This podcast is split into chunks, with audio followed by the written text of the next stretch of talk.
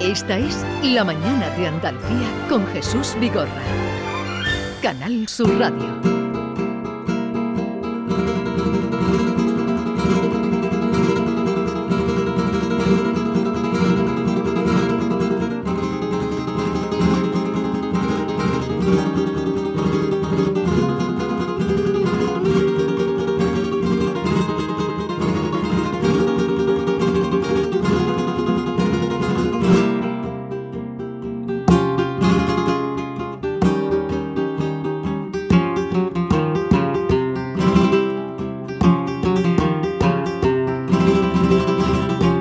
Escuchando a Alejandro Hurtado en la grabación Maestros del Arte Clásico Flamenco, pero vamos a presentarlo como él se merece a nuestra audiencia y la historia que hay detrás de este disco y detrás de esta guitarra. Pues es, es mucha, Jesús. Alejandro Hurtado tenía nueve años cuando empezó su formación en guitarra y a los 22 ganó el prestigioso Bordón Minero de la Unión. Entre medias, ¿qué estuvo haciendo en estos 13 años? Conservatorio Superior de Música de Córdoba, clases con Manolo Sanluca, con Rafael Riqueni, matrícula de honor en sus estudios actuaciones tan relevantes como el Festival de la Guitarra de Córdoba, acompañamientos a Maite Martín, dentro de poco acompañará a Miguel, a Miguel Poveda. Y hoy viene a presentarnos, como decías, Maestros del Arte Clásico Flamenco. Es su primer disco, que no es un trabajo cualquiera, ahora contaremos por qué.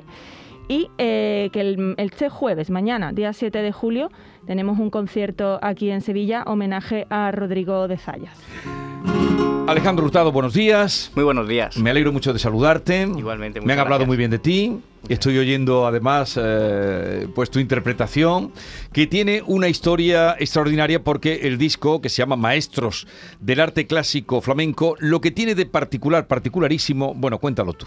Sí, bueno, yo visité el archivo de la familia Zayas, una familia muy generosa que, que, bueno, quise revisar un poquito las partituras que tenían ellos de Manolo de Huelva, me escucharon tocar y me prestaron las guitarras de una forma, vamos, súper generosa para poder hacer un proyecto así, ¿no? Y, sí. Eh, tú dices, los maestros son eh, Ramón Montoya y Manolo de Huelva. Estos son los grandes, además fueron coetáneos, ¿no? Fueron coetáneos, los sí. grandes intérpretes de la guitarra hasta que llegó Paco de Lucía, digo, para encadenar un poco la historia. Eso es, fueron lo- los pilares, fueron los pilares de, de la guitarra flamenca donde Sabica, Niño Ricardo, todos los tuvieron como, como ejemplos y referentes, ¿no?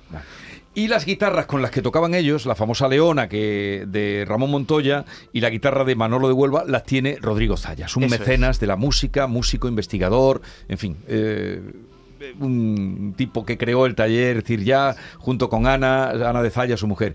Y entonces tú los conoces, te ven tocar y te prestan esa guitarra. Sí, me, me dijeron que, que, bueno, veían en mí eh, que conocía esta, esta estética de toque, ¿no? La, la manera de, de Montoya, de Manolo de Huelva, y me dijeron que nunca habían prestado estos instrumentos para hacer una grabación y que si yo estaba dispuesto, que, que ellos me ayudaban y me los prestaban. Y bueno, y esa- ese mismo día llegué a casa, en una semana me planteé el repertorio y al mes siguiente estaba grabando ya con ellos presentes en la grabación, que fue algo muy especial. Mm, lo, tenía, lo tenía muy claro, ¿eh? lo tenía muy claro. Las guitarras eh, son de Santos Hernández, año 1916 y 1937. Como él ha dicho, es la primera vez que las prestan y es la primera vez también que suena ese instrumento con la tecnología que tenemos hoy en día para grabar un disco.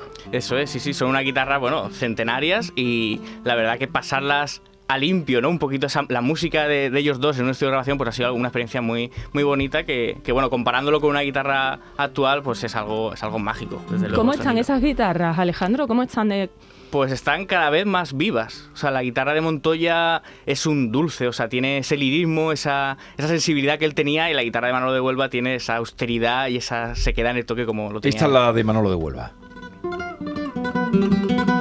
¿Esta cuál es? Esa es la leona. Ah, es que me habías dicho que estaba. Esta, esta. Esta es la de Manolo de Huelva. Esa sí. Esta sí. Y ahora vamos a poner la otra para que se note la diferencia. Pero un momentito.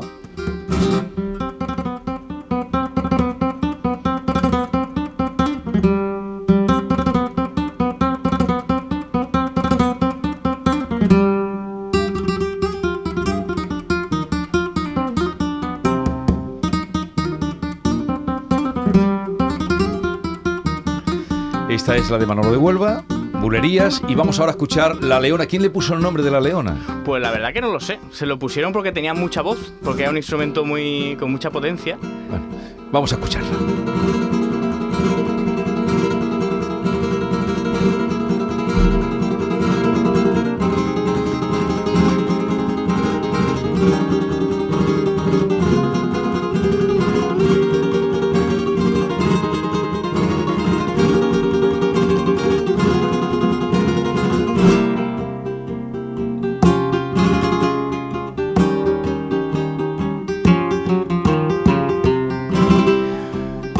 music. Se- depende de cómo ustedes estén de oído, pero se nota una diferencia Muy grande. muy grande. Muy grande, sí, sí. Eh, el disco está muy cuidado, eh, la, pues eh, también la- el librito que acompaña, pero sobre todo me ha llamado mucho la atención que en la galleta del disco, lo que es el CD, en la boca de la guitarra, imitan la boca de la guitarra y habéis incrustado el adorno, no sé si se llama el Sí, adorno. la roseta. La roseta, eso. La roseta de media de circunferencia de Ramón Montoya y la otra media de Manolo. Eso es, sí, sí, para dar protagonismo siempre a, a los instrumentos y a, y a estos dos grandes maestros, ¿no?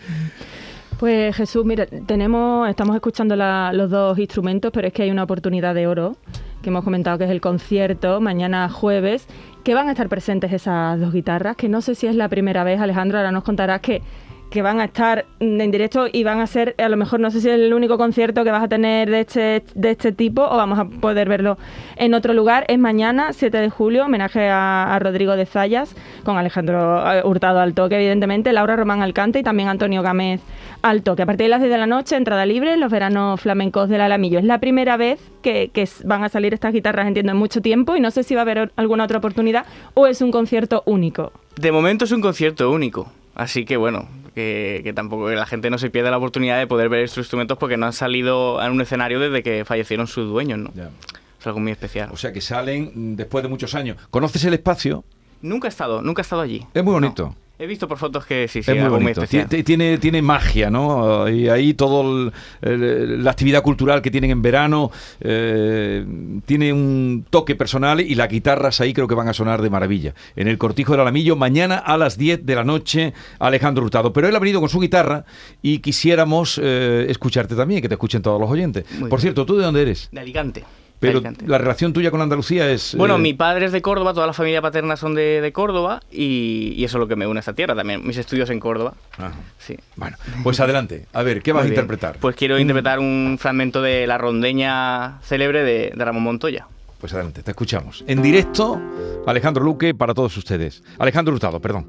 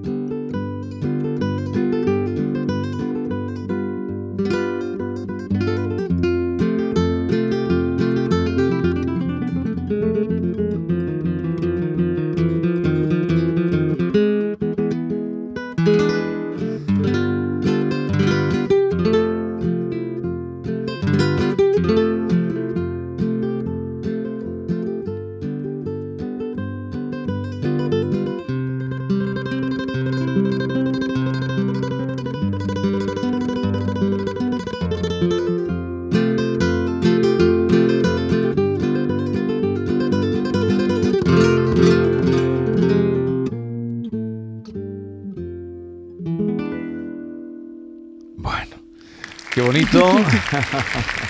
qué bien suena. Y mañana tendrán ocasión de verlo a las 10 de la noche en el Cortijo del Alamillo, dentro de los veranillos del Alamillo.